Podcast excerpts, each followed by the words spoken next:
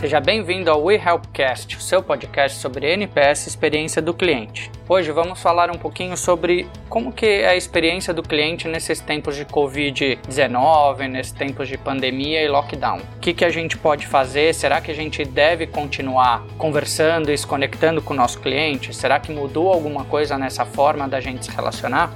Bom, meu nome é Rogério Aranda, eu sou o CEO da WeHelp e vamos conversar um pouquinho sobre isso. Vamos lá?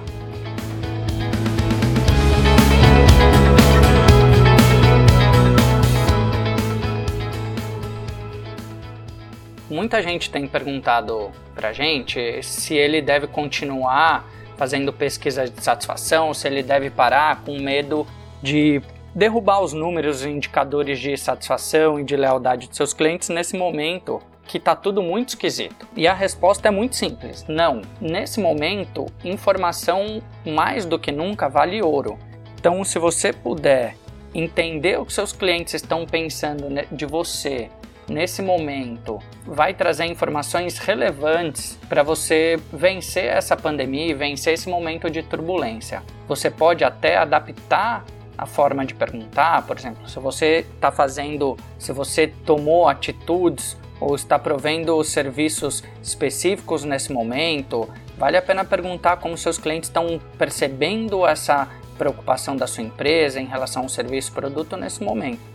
Às vezes você muda um pouco a prestação de serviço, oferecendo serviços novos. Será que você está acertando em cheio? Será que a entrega, a experiência desse novo produto ou serviço está indo de encontro ao encontro das expectativas do seu cliente?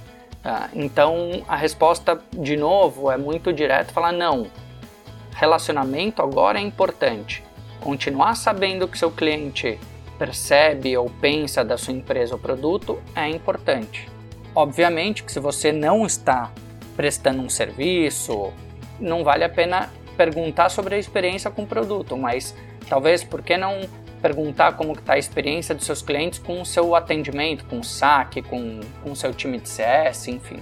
Sempre que você se comunica com o seu cliente, vale a pena você ter feedback em relação a isso.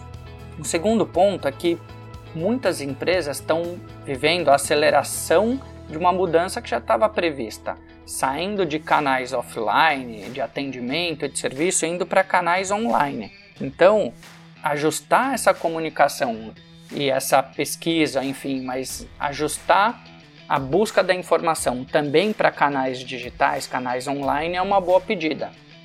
Então, se você fizesse pesquisas via telefone ou presenciais, talvez agora valha a pena você mandar um e-mail ou você colocar um link. Uh, se, você, se a sua entrega é online, por que não pesquisar essa sua entrega? Por exemplo, muitos restaurantes hoje só estão com delivery. Será que o serviço de delivery está suprindo as expectativas? Será que a comida está chegando na temperatura certa, na apresentação certa? Que é uma preocupação que eles não tinham.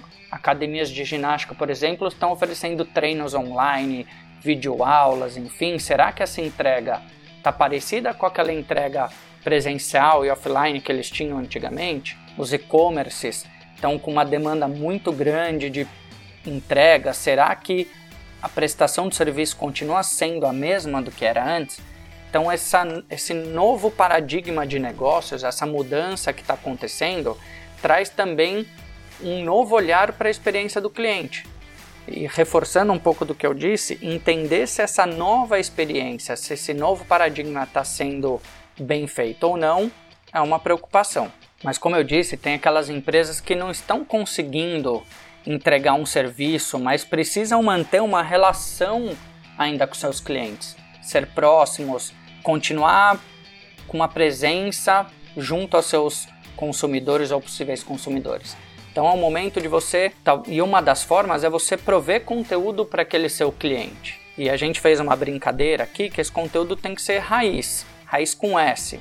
O R de relevante, então trazer informações que tenham a ver com, com o público que, ou com o produto serviço que você vende, mas também com o momento, né? Por isso que ele tem que ser atual. Então, falar sobre home office, sobre imunidade, sobre quarentena, mas que basicamente ele tem uma relação com o seu negócio. Não adianta um shopping center uh, que nunca fez uma ação, por exemplo, de sustentabilidade ou de de wellness, de bem-estar, trazer um, um, um conteúdo que ele nunca abordou, que não tem a ver com o modelo de negócio ou com o consumidor dele. Isso soa falso, soa oportunista. Então, se preocupar com a relevância do conteúdo, mas também com a atualidade do conteúdo é importante. O I do raiz é interativo. Hoje as pessoas estão muito tempo em casa, então se você gamificar essa, esse conteúdo, se você chamar os amigos deles para participarem, fazer as pessoas interagirem, aquele conceito de conteúdo que eu sento, consumo, seja ele vídeo, texto, áudio, como é o podcast aqui, é, vai tender a perder relevância. Então, o máximo que a gente conseguir de, de interatividade, melhor. E o último S do raiz na nossa brincadeira é o surpreendente. Então, traga inovação, faça brindes, é, parcerias, surpreenda o seu cliente por que ele não ganhar um e-book ou não ganhar uma, um free trial de um produto extra? Precisa surpreender para ganhar relevância. Então aí vale a inovação, vale a criatividade para você cada vez mais conectar com o seu, o seu cliente.